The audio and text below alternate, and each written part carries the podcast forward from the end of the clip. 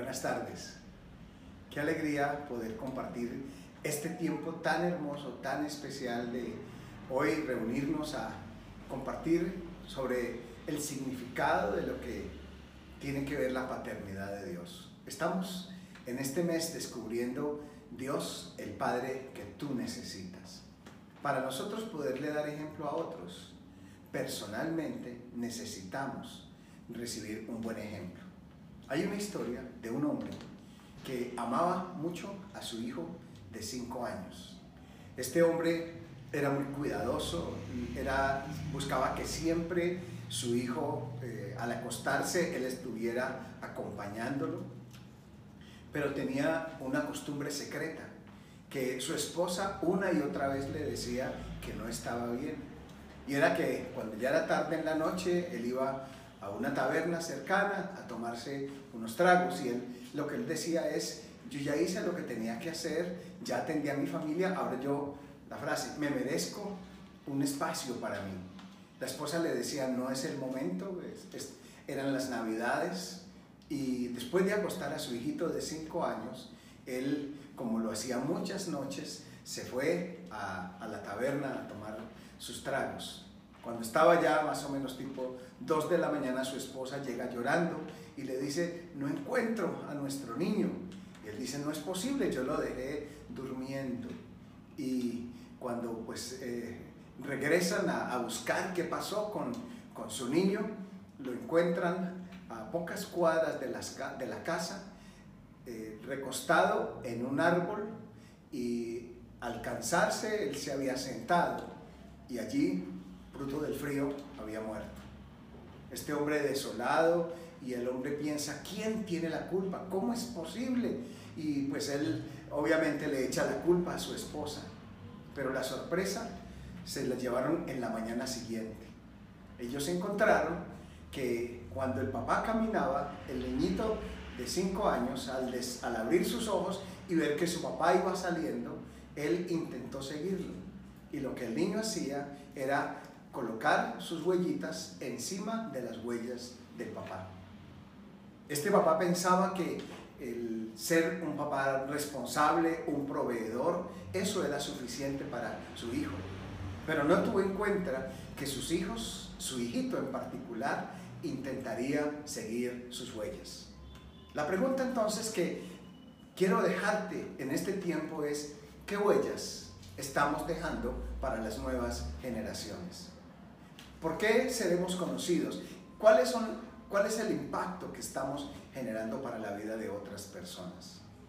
En Lucas capítulo 11, yo creo que necesitamos decirle a Dios, Señor, permítenos entender que tú eres el Padre que yo necesito para disfrutar de ti, que es lo que hemos aprendido, de tu paternidad, pero también para dejar un legado a las nuevas generaciones.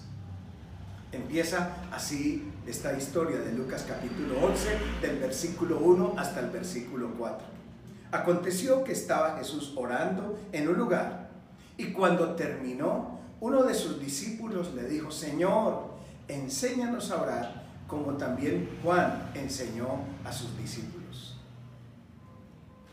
Dice la Biblia que Jesús estaba orando en un lugar y cuando terminó, esto nos está enseñando algo que es importante y es primero ser para luego enseñar.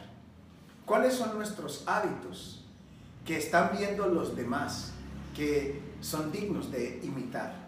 En este caso en particular, dice que su discípulo al verlo orando, y no, no, dice la Biblia cuánto estuvo orando, pero lo único que sí nos enfatiza es que después de Jesús orar y cuando termina, su discípulo dice, de todas las cosas valiosas que Jesús, el Señor, me está enseñando, me parece que esto no puedo dejarlo pasar de largo. Qué tremendo. Si uno mira con cuidado en los evangelios, los discípulos no le pidieron a Jesús muchas cosas. De hecho, no le pidieron que les enseñara a predicar. No le pidieron que les enseñara a sanar a los enfermos. No le pidieron que le enseñara a cómo responderle a los enemigos de la fe, a los que estaban en contra de Jesús. La única petición que ellos hicieron fue, Señor, enséñanos a orar. Lo que tal vez la pregunta que esto surge es, ¿Qué vieron ellos en Jesús? ¿Cuál era el impacto que esto producía en Jesús? Que sus discípulos llegaron a descubrir, o este discípulo en particular, de todo lo que Jesús tiene, lo más que importante, si todo lo demás no lo pudiera tener, a lo menos esto sí quiero tenerlo. Tal vez la Biblia nos da un vislumbre de lo que pasaba cuando nos muestra Jesús en el monte de la transfiguración. Dice que Jesús está allí y hablando y dice que cuando está orando y dice que su rostro empezó a transfigurarse. Los discípulos vieron que la oración en la vida de Jesús producía algo en particular. Y al ver esto, ellos dicen, yo quiero tener esto de que Jesús tiene y yo quiero que esto también sea parte para mi propia vida. Tal vez la pregunta que quisiera hacerte es, ¿tus hijos te han visto orando? A los que hoy que son padres, que son abuelos, que son tíos, las nuevas generaciones, ¿qué es lo que ven de nosotros? Y tal vez una pregunta implícita que está en este versículo es lo que este discípulo no solamente admira de Jesús, sino la referencia que hace allí en el versículo 1. Y dice, enséñanos a orar como también Juan enseñó a sus discípulos. Es la última vez que Juan el Bautista es mencionado en la Biblia. La Biblia resalta muchas cosas de Juan, dice que era un hombre apasionado, lo vemos como un hombre muy vertical, un hombre que no estaba de acuerdo con las cosas mal hechas, reprendía el pecado, pero a este discípulo lo que más le impactó y lo que más recuerda de Juan era no solo su vida de oración, sino la forma como él enseñaba a los demás. Y tal vez lo que este versículo nos hace a nosotros un cuestionamiento es, ¿por qué seremos recordados cuando no estemos? ¿Qué hablará de ti tu familia? ¿Qué hablarán tus compañeros de trabajo? ¿Cuál será la marca, la huella que dejaremos en las nuevas generaciones? Aquí está hablando de algo muy valioso que no solamente Jesús practicaba, sino que también Juan el Bautista, su predecesor, practicaba una vida apasionada, dedicada, consagrada a la oración. Como dice Carlos Spurgeon, aquel famoso predicador inglés, cuando Dios quiere hacer algo grandioso, pone a sus hijos a orar. Aquí Jesús está orando, él sabe que viene un tremendo reto y lo que los discípulos están viendo es su maestro está orando y de todo lo que él tiene yo también quiero aprender a orar. No solamente como Jesús ora, sino también como Juan oraba y enseñaba a los demás. Ahora, según el Señor Jesús, la oración debe ser algo muy concreto, debe ser algo muy conciso. El pasaje paralelo de este Lucas capítulo 11 es Mateo capítulo 6. Y allí Jesús enfatiza que cuando nosotros oramos, repite textualmente, dice, y orando no usen vanas repeticiones. Lo que Jesús estaba diciendo es, orar no es, solo, no es divagar y no es tratar de usar un lenguaje florido y, particular, elocuente para descrestar a los demás. Si ustedes leen con cuidado Mateo capítulo 6, dice que algunos oraban, era para ser vistos de los hombres, para que las personas dijeran, oh, Mira qué, qué forma de orar tan bonito. Jesús dijo, lo importante no es que tú descrestes a las personas, lo importante es que toques el corazón de Dios. ¿Cuál es la realidad de la oración? Cercanía, claridad, ser conciso y ser consciente a quién nos estamos acercando. Por eso Jesús eh, dice algo muy particular. Dice, versículo 2, y dice, y entonces Jesús les dijo, y cuando oréis, Lucas capítulo 11, versículo 2, cuando oréis decid, Padre nuestro que estás en los cielos, santificado sea tu nombre, venga tu reino, hágase tu voluntad como en el cielo, así también en la tierra. El pan nuestro de cada día, dánoslo hoy y perdónanos nuestros pecados, porque también nosotros perdonamos a todos los que nos deben y no nos metas en tentación, mas líbranos del mal. Si miramos con cuidado, el Padre, esta oración que se llama del Padre Nuestro, tiene siete peticiones. Estas siete peticiones es particular. Las primeras tres peticiones son hacia Dios. Las últimas cuatro peticiones son para el hombre. Recordándonos con esto que el Señor Jesús nos enseña que la oración en primer lugar busca la gloria de Dios. y luego satisfacer nuestras necesidades. Muchas veces las personas al no comprender la profundidad y el tremendo privilegio que implica disfrutar de la paternidad de Dios, a veces consideramos que orar es hacer todo un listado de reclamaciones que tenemos que hacerle a Dios. Y a veces nosotros en forma un poco imprudente podemos acercarnos a Dios a exigirle y tienes que darme esto y yo necesito esto y necesito lo otro. Y Jesús dijo un momentico, la oración primero lo que busca es los propósitos de Dios. Y cuando nosotros los seres humanos nos unimos con los propósitos de Dios, descubrimos lo que Él quiere hacer con nosotros. Por eso el Señor Jesús empezó con estas palabras. Dice, cuando oréis decir. Curioso, Él no dijo, cuando oréis repetir. Más que repetir, la oración de Lucas capítulo 11 es una forma de pensamiento, donde nos dice lo que nosotros debemos tener en cuenta cuando estamos orando. Lo primero que dice es, Padre nuestro que estás en los cielos. Dos cosas esenciales que es la oración. Está dirigida hacia el papá, pero no es mi papá, es nuestro papá. Entonces habla dos cosas. Yo tengo una relación, debo cultivar una relación con Dios de padre a hijo, de respeto, de dependencia. Pero en segundo lugar, también nos recuerda que tenemos una comunidad, una familia espiritual de, la cual participamos. Por eso el Señor Jesús enfatizó mucho Padre nuestro. No dijo Padre mío, Padre nuestro. Y esto nos recuerda que tenemos dos grandes relaciones que la oración nos recuerda que tenemos que cultivar. Una relación con Dios y una relación con aquellos que comparten nuestra fe. Estos son tiempos particulares donde tenemos que crecer en esta realidad. Y cuando esto sucede, Padre nuestro, la otra frase que aparece allí es, Padre nuestro que estás en los cielos. La diferencia de perspectiva entre Dios y nosotros es la distancia del cielo a la tierra. Dios está en el cielo. Tiene una visión mucho más amplia, mucho más larga, más profunda de lo que nosotros nos podemos imaginar. Aquí Jesús está recordándonos algo muy importante. Y es que cuando estamos orándole a nuestro Padre Celestial, él, está viendo mucho más amplio. Él tiene la perspectiva completa. como alguien diría, tiene el cuadro completo. Nosotros tenemos una pequeña visión. No tenemos claridad respecto de muchas cosas. Y a veces podemos cometer el error y tener la intencionalidad de a través de la oración tener claro lo que queremos y le decimos a Dios lo que esperamos que Él haga porque nosotros sí lo sabemos. Cuando Jesús nos dijo, recuerden, Dios sí lo está viendo todo desde el cielo. Él tiene una visión mucho más amplia. Él ve hoy, ve mañana, ve dentro de 10 años. Él está viendo las relaciones 20 cuadras a la redonda. Él está viendo 100 kilómetros mucho más allá. Él está viendo todas las implicaciones de toda la oración nuestra. Por eso, cuando llegamos a entender que Dios está viendo mucho más, entonces Dios nos enseña algo muy valioso. Si yo soy padre y si usted y yo somos padre, estamos formando nuevas generaciones.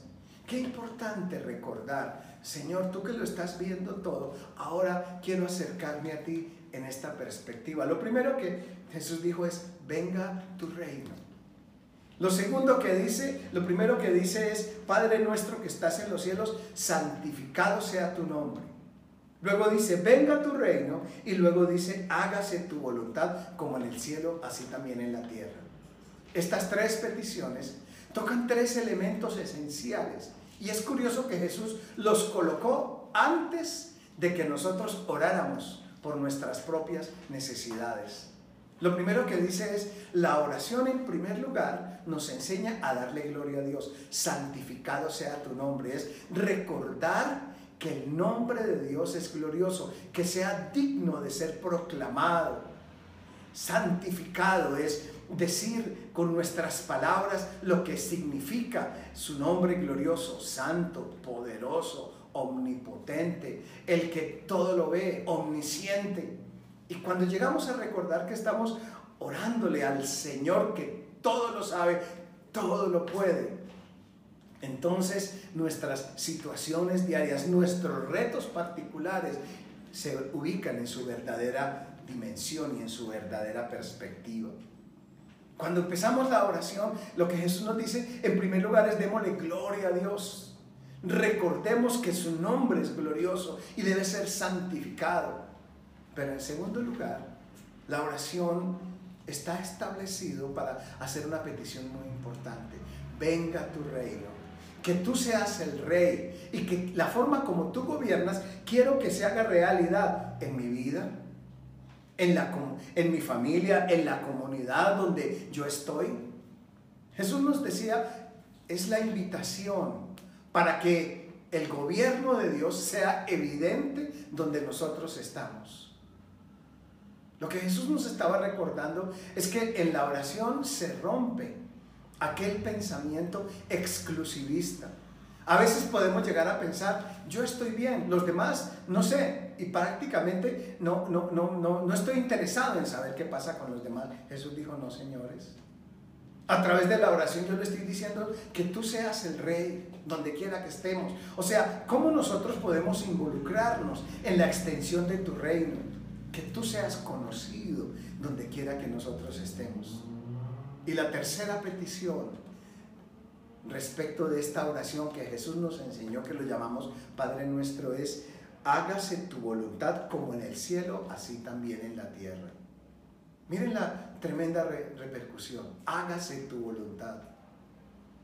Y cuánto esto difiere a veces de la forma como oramos. Es que yo quiero que suceda esto, a veces la forma como lo decimos. Jesús dijo, no. Cuando uno ora le dice, Señor, yo anhelo esto, yo quiero esto, otro, pero que se haga tu voluntad. Y Jesús el Señor lo demostró incluso en la oración previo a su crucifixión. La Biblia nos reporta que Jesús estaba angustiado y dice que él tenía, dice que estaba angustiado hasta su muerte y sudaba la Biblia dice que era su sudor como grandes gotas de sangre. Habla de su angustia. Y en ese momento, en lugar de decir, Padre, tal vez como oraríamos nosotros, no puedes permitir que tu hijo pase por situación tan delicada, yo soy tu hijo, yo demando tu protección. No, Jesús hizo la oración, Padre, pero que no se haga como yo quiero, sino como tú. El decir, hágase tu voluntad, nos coloca en la posición humilde, sencilla y de aceptar, Señor, lo que nosotros más queremos es que tus grandes propósitos sean hechos para nosotros. A través de la oración nosotros no estamos torciendo el brazo de Dios para que cumpla con nuestras demandas, deseos y caprichos. Lo que a través de la oración estamos es haciendo un acto de sujeción a la voluntad de Dios. Aquel que dice que tiene pensamientos de paz y no de mal para nosotros. Porque muchas veces, cuando el corazón nuestro ha sido herido y estamos viviendo una crisis constante, estamos pensando que nadie quiere el bien tanto como yo lo quiero. Cuando Dios dice lo contrario, que sus pensamientos son de paz y no de mal. El apóstol Pablo en Romanos 12 dice que la buena voluntad de Dios es agradable y perfecta. Por eso Jesús dice, cuando nosotros oramos le estamos diciendo, Padre, yo anhelo esto, quiero esto, otro, cuántas cosas quisiéramos, pero yo quiero es que se haga tu voluntad y especifica, como en el cielo, así también en la tierra. Lo que está diciendo es, dame ese corazón que tenga esa presteza, esa disposición para obedecerte como tú quieres que yo lo haga. Ahora sí vienen las peticiones para el ser humano. Y cuando yo primero glorifico a Dios, me comprometo en la extensión de su reino y le digo, Señor, sujeto mi vida a tu voluntad. Entonces vienen las cuatro peticiones finales. La primera para el hombre dice, el pan nuestro de cada día, dánoslo hoy. El pan nuestro. Hay dos clases de pan que el hombre necesita, un pan espiritual y un pan físico. Y creo que Jesús estaba tocando los dos temas. Cuando él dice, el pan nuestro.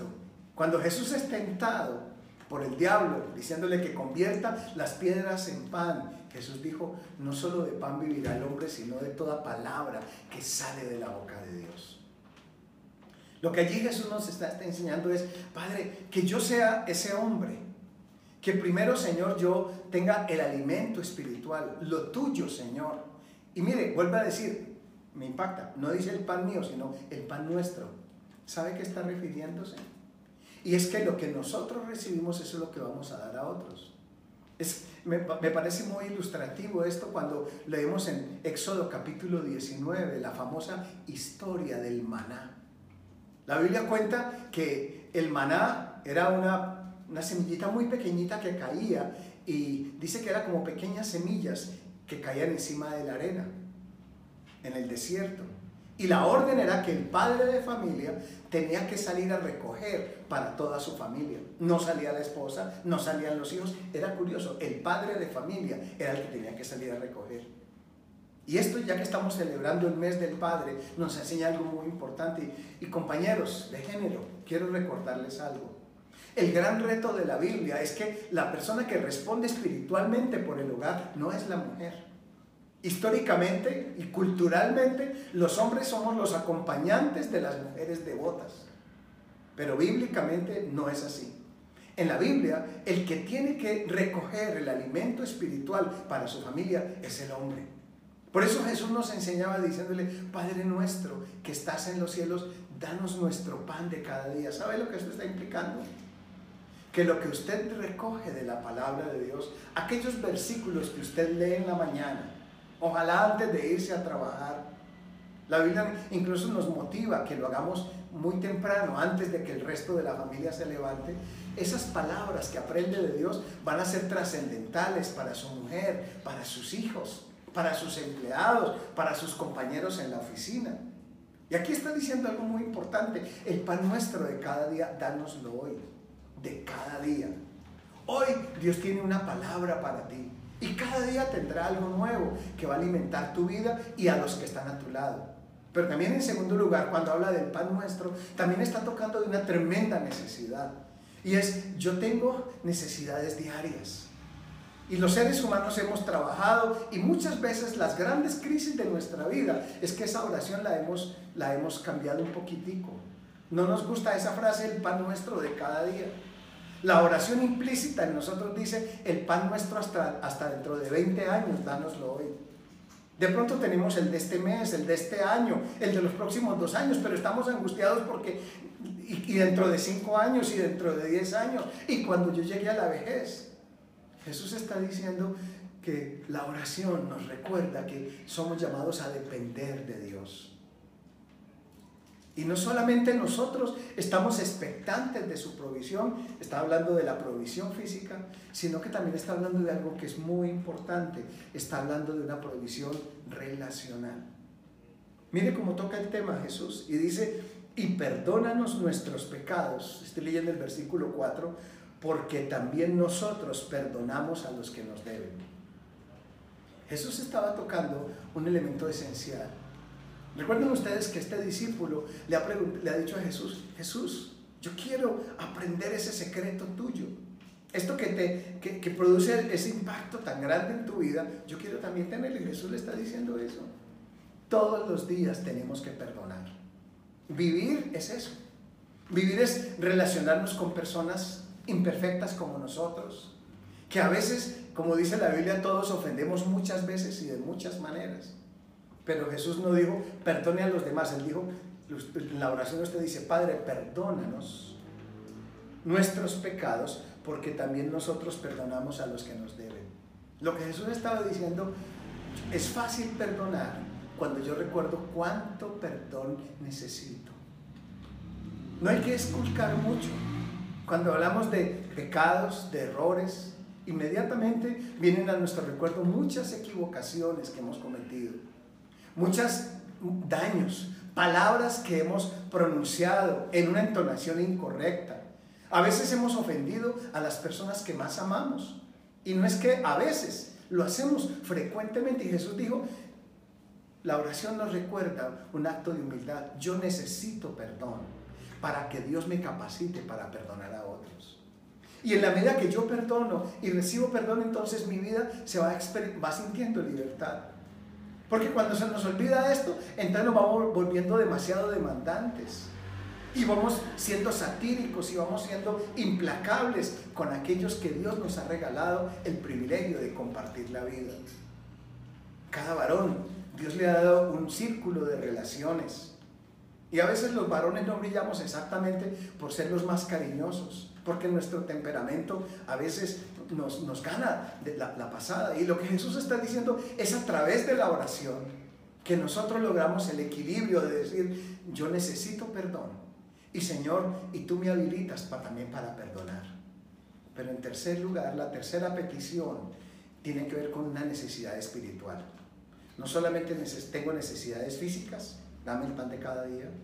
También tengo necesidades relacionales, tú me perdonas para yo perdonar, pero también tengo necesidades espirituales. Y dice, y no nos metas en tentación, mas líbranos del mal. En el griego la, acepción correcta es, no nos dejes caer en tentación. Aquí el famoso reformador cristiano Martín Lutero decía, hablando de las tentaciones, dice, no podemos impedir que los pájaros vuelen sobre nuestra cabeza, pero sí podemos impedir que hagan nido en nuestra cabeza. Y Jesús el Señor estaba tocando ese tema mucho antes, diciendo, las tentaciones vienen una y otra vez. Hay cosas que atañen a nuestras debilidades, y a veces nosotros podemos decir, es que, es que nadie sabe lo que yo estoy viviendo. Jesús dijo, si nosotros le pedimos a Dios, Dios nos va a dar la fortaleza para no caer en esto. Y Jesús por eso decía, ustedes orarán así. Todos los días necesitamos la fortaleza de Dios para no caer en tentación. Y Dios dice, y líbranos del mal. El malo es el diablo. Jesús estaba diciendo algo muy fuerte. Y es vivir y, llevar una vida por los parámetros correctos es una batalla espiritual. Hay todas unas fuerzas espirituales malignas y dañinas y diabólicas que buscan destruir tu vida, destruir tu identidad, tus emociones, tu familia, todo lo que tú tienes y necesitas una ayuda sobrenatural. Reconocer que tu problema no es con el vecino, ni con tu mujer, ni con tus hijos, ni con tus papás, ni con tu compañero. No, es un asunto espiritual. Señor, líbranos del malo. Y cuando Jesús toca esta oración, entonces coloca dos ejemplos que son dos preguntas que esto trae para nosotros. La primera pregunta tiene que ser esta. ¿Es, ¿Es Dios tu amigo? Dios es el amigo, estás empezando a cultivar una relación con Dios de tal forma que le hablas y te sientes en libertad de decirle lo que tú estás necesitando. Y Jesús coloca esta historia porque dice el versículo 5, después de, de hablar de esta oración, les dijo también, este les dijo también es, continuando la historia, y usa esta ilustración, ¿quién de ustedes que tenga un amigo, va a él a medianoche y le dice, amigo, préstame tres panes, porque un amigo mío ha venido a mí de viaje y no tengo que ponerle delante. Y aquel respondiendo desde adentro le dice, no me molestes, la puerta ya está cerrada y mis niños están conmigo en cama, no puedo levantarme y dártelos. Y la aplicación de Jesús es, dice, os digo que aunque no se levante a dárselos por ser su amigo, sin embargo por su importunidad se levantará y le dará todo lo que necesite. Y entonces ahí está la aplicación que Jesús da. Y yo os digo, pedid y se os dará, buscad y hallaréis, llamad y se os abrirá, porque todo aquel que pide recibe, el que busca halla, y al que llama se le abrirá. Todos los teólogos nos enseñan que esta es una parábola de contraste. Jesús está usando una historia que muchos de ellos podrían recordarla. Y es la necesidad de que llegó un amigo, un conocido, un familiar, y en ese momento no tengo que ponerle en la mesa. Pero yo tengo la confianza de ir donde mi amigo a decirle, préstame tres panes. El amigo se molesta. Pero Jesús dijo, el Padre no es así. El Padre no es ese amigo egoísta, es ese amigo que solamente está pensando en su propia comodidad. Porque de hecho, el Salmo 121 dice que Dios no duerme, dice, no se, no se dormirá ni se adormecerá el que te guarda. Dios no está durmiendo, Dios no está encerrado. El libro de Hebreos capítulo 4 versículo 12 dice que nosotros podemos acercarnos confiadamente al trono de la gracia y alcanzar misericordia y hallar gracia para el oportuno socorro. Dios tiene más para nosotros de lo que nos imaginamos. En esta historia, este amigo está encerrado y él piensa en su comodidad, pero Jesús está diciendo, recuerden, el Padre no es así. Por eso Jesús dice, yo os digo, como diciendo en contra de esa historia, tranquilos, pidan y se les dará, buscan y hallarán, llaman y se les abrirá. La oración, lo que Jesús nos estaba recordándole a ese discípulo y por ende a nosotros es, estamos acercándonos donde, donde un amigo que podemos con toda confianza, porque para él nunca es medianoche Siempre es el tiempo, el tiempo oportuno. No sé cuál es el reto que tienes hoy. No sé cuál es aquella situación que estás viviendo hoy. Quiero que sepas que con Dios nunca serás inoportuno, inoportuna. Para Dios siempre es el momento preciso. Y la segunda pregunta que Jesús hace cuando toca este tema es, ¿es Dios tu Padre? No solamente tienes que crecer en cultivar una amistad con Dios.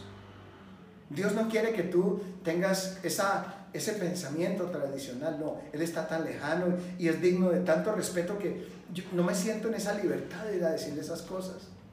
En esta historia en particular Jesús dice, acércate con toda libertad. Él es la persona, Él es tu amigo más cercano, es la persona más, más amable que tú puedas conocer en todo el universo. Nadie te tratará tan bien como Él. Pero en segundo lugar, Él es tu Padre. Y por eso Jesús termina esta historia con estas palabras. Les voy a leer del versículo 10, del versículo 11 en adelante. Dice, ¿qué padre de vosotros que si su hijo le pide pan, le dará una piedra? ¿O si le pide pescado en lugar de pescado, le dará una serpiente? ¿O si pide un huevo, le dará un escorpión? Y la aplicación de Jesús dice, pues si vosotros siendo malos sabéis dar buenas dádivas a vuestros hijos que están, a vuestros hijos, ¿cuánto más vuestro Padre Celestial dará el Espíritu Santo a los que se lo pidan? Frente a esta historia Jesús nos toca esa pregunta. ¿Tú conoces a Dios como alguien lejano o lo estás empezando a conocer como tu Padre? Y Jesús toca el corazón en este tiempo que estamos recordando el Día del Padre. A veces esta pregunta nos, incomoda a nosotros. El solo preguntarlo nos parece un absurdo. ¿Cómo se le ocurre que yo a mi hijo le voy a dar un alacrán? ¿Cómo se le ocurre que en lugar de un huevo le voy a dar una piedra para que se rompa los dientes? Ese pensamiento de maldad no existe. Si uno hace lo contrario, hay de alguien que toque a mis hijos. Uno que no haría por proteger a sus hijos. Y Jesús por eso toca este tema y dice, si ustedes que tienen son malos y saben que tienen corazones que a veces las cosas no, no están bien, ustedes siempre quieren lo mejor para sus hijos, piensen cuánto más Dios, que es todo amor, perfección, santidad total, no quiere lo mejor para sus vidas. No hay maldad en Él. ¿Quieres acercarte en este tiempo a Dios a decirle, Señor, necesito recordar y necesito crecer en la conciencia que tú eres mi Padre? Por eso Jesús terminó esas palabras diciéndole, cuánto más vuestro Padre que está en los cielos. Si lo miramos como alguien lejano, vamos a acercarnos con desconfianza. Pero si lo miramos como alguien cercano, vamos a acercarnos con toda libertad, sabiendo que no solamente es mi Padre, sino que también es mi amigo. Y que me puedo acercar libremente para decirle, Señor, tú tienes lo mejor para mi vida. ¿Quieres orar conmigo en este tiempo a decirle, Señor, hoy quiero en este tiempo pedir que renueves mi mente, cambia mis pensamientos. Permíteme, Señor, ver lo que tú estás viendo de mi vida. ¿Quieres orar conmigo por un momento a decirle, Señor, de pronto he crecido con un concepto un poco distorsionado de la oración? Y he pensado que orar es hacer las demandas que yo puedo hacer, pero hoy me recuerdas que cuando oro, Señor, tengo un privilegio y es acercarme a alguien que me ama, que está viendo desde el cielo, que tiene una perspectiva completa. Y allí quieres conmigo acercarte a Dios, si es posible, puedes cerrar tus ojos por un momento y decirle, Señor, aquí en mi espíritu me acerco a ti. Tú quieres que yo sea un padre que deja un ejemplo porque primero soy un hijo que aprende de ti como mi papá. Señor, no queremos dejar huellas en la nieve que luego nuestros hijos al pisarlos encuentren muerte. Queremos dejar huellas que a las generaciones que vienen detrás de nosotros les generen vida. Por eso, Señor, frente a la pregunta que se nos hace en Lucas capítulo 11, quisiéramos ser recordados como hombres que aprendieron a valorar la oración. Tú quisieras decirle a Dios eso, Señor. De pronto mis hijos me han visto muy entusiasmado para jugar fútbol, me han visto que yo manejo muy bien el carro, me han visto que yo ahorro, que yo eh, soy eh, arriesgado en los negocios, que manejo muy bien los sistemas. Señor, qué importante que mis hijos me vieran a mí orando. Dame el privilegio de modelar para ellos lo que es la búsqueda de Dios que cuando mis hijos crezcan, de pronto ya estén en otra, en una universidad lejana, estén en otra ciudad, de pronto estén viviendo en otro país, que lo que ellos más valoren sea los tiempos donde nosotros aprendimos a buscarte. No sé si es posible que levantes tus manos conmigo y les digas, Señor, necesito descubrir y disfrutar de tu paternidad. Te levanto las manos para decirte, Señor, tú eres glorioso, eres digno de gloria y alabanza. Tu nombre es digno de ser santificado y exaltado. Queremos glorificarte con todo nuestro corazón. Pero Señor, hoy nos recuerdas que tú eres el amigo cercano, que tú, no eres, que tú nunca estás demasiado cansado, Tú nunca te encierras, sino que siempre tienes las puertas abiertas para nosotros. Qué bonito hoy que nos recuerdas que podemos pedir, podemos llamar y podemos tocar y siempre hay una respuesta tuya. Tú eres el amigo que nunca estás dormido. Tus ojos están abiertos para nosotros y tu corazón está abierto para nosotros. Tu casa está abierta para nosotros, Señor. Señor, para ti nunca será un mal momento. Y gracias porque tú como Padre, un Padre que te conmueves por nosotros, tienes lo mejor.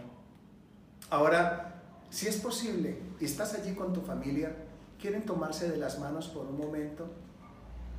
Ahora sí, yo quiero que por un momento vamos a repetir esta oración lentamente, recordando las implicaciones. Y vamos a decir, Padre nuestro que estás en los cielos, allí tomado de las manos. Tú eres papá, pero nuestro papá. Juntos, padres e hijos, hermanos, cuñados, compañeros, disfrutamos de tu paternidad. Señor, y nosotros sabemos que tú ves más que, hoy nos dices que tú ves más que nosotros. Señor, que tu nombre sea santificado, que tú seas el que gobiernas en nuestras vidas y en nuestra relación, y también, Señor, que nosotros al orarte nos sujetamos a tu voluntad. De pronto, hasta el día de hoy, Dios para ti es alguien lejano. Dios permitió que compartieras este espacio. Es para que a partir de hoy Jesús sea la persona más cercana y Dios no sea solamente el creador, sino sea tu Padre. ¿Quieres terminar este tiempo diciéndole, yo necesito ser tu hijo? ¿Quieres decirle, te abro la puerta de mi vida? y te recibo como mi Señor y Salvador. Toma el control del trono de mi vida y haz de mí la persona que tú quieres que yo sea. Gracias por escuchar mi oración y por responderme. Gracias por este momento.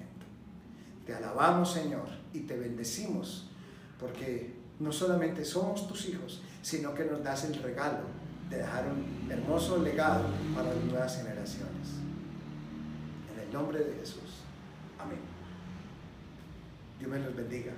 Qué alegría que Dios nos dé la oportunidad de compartir este espacio.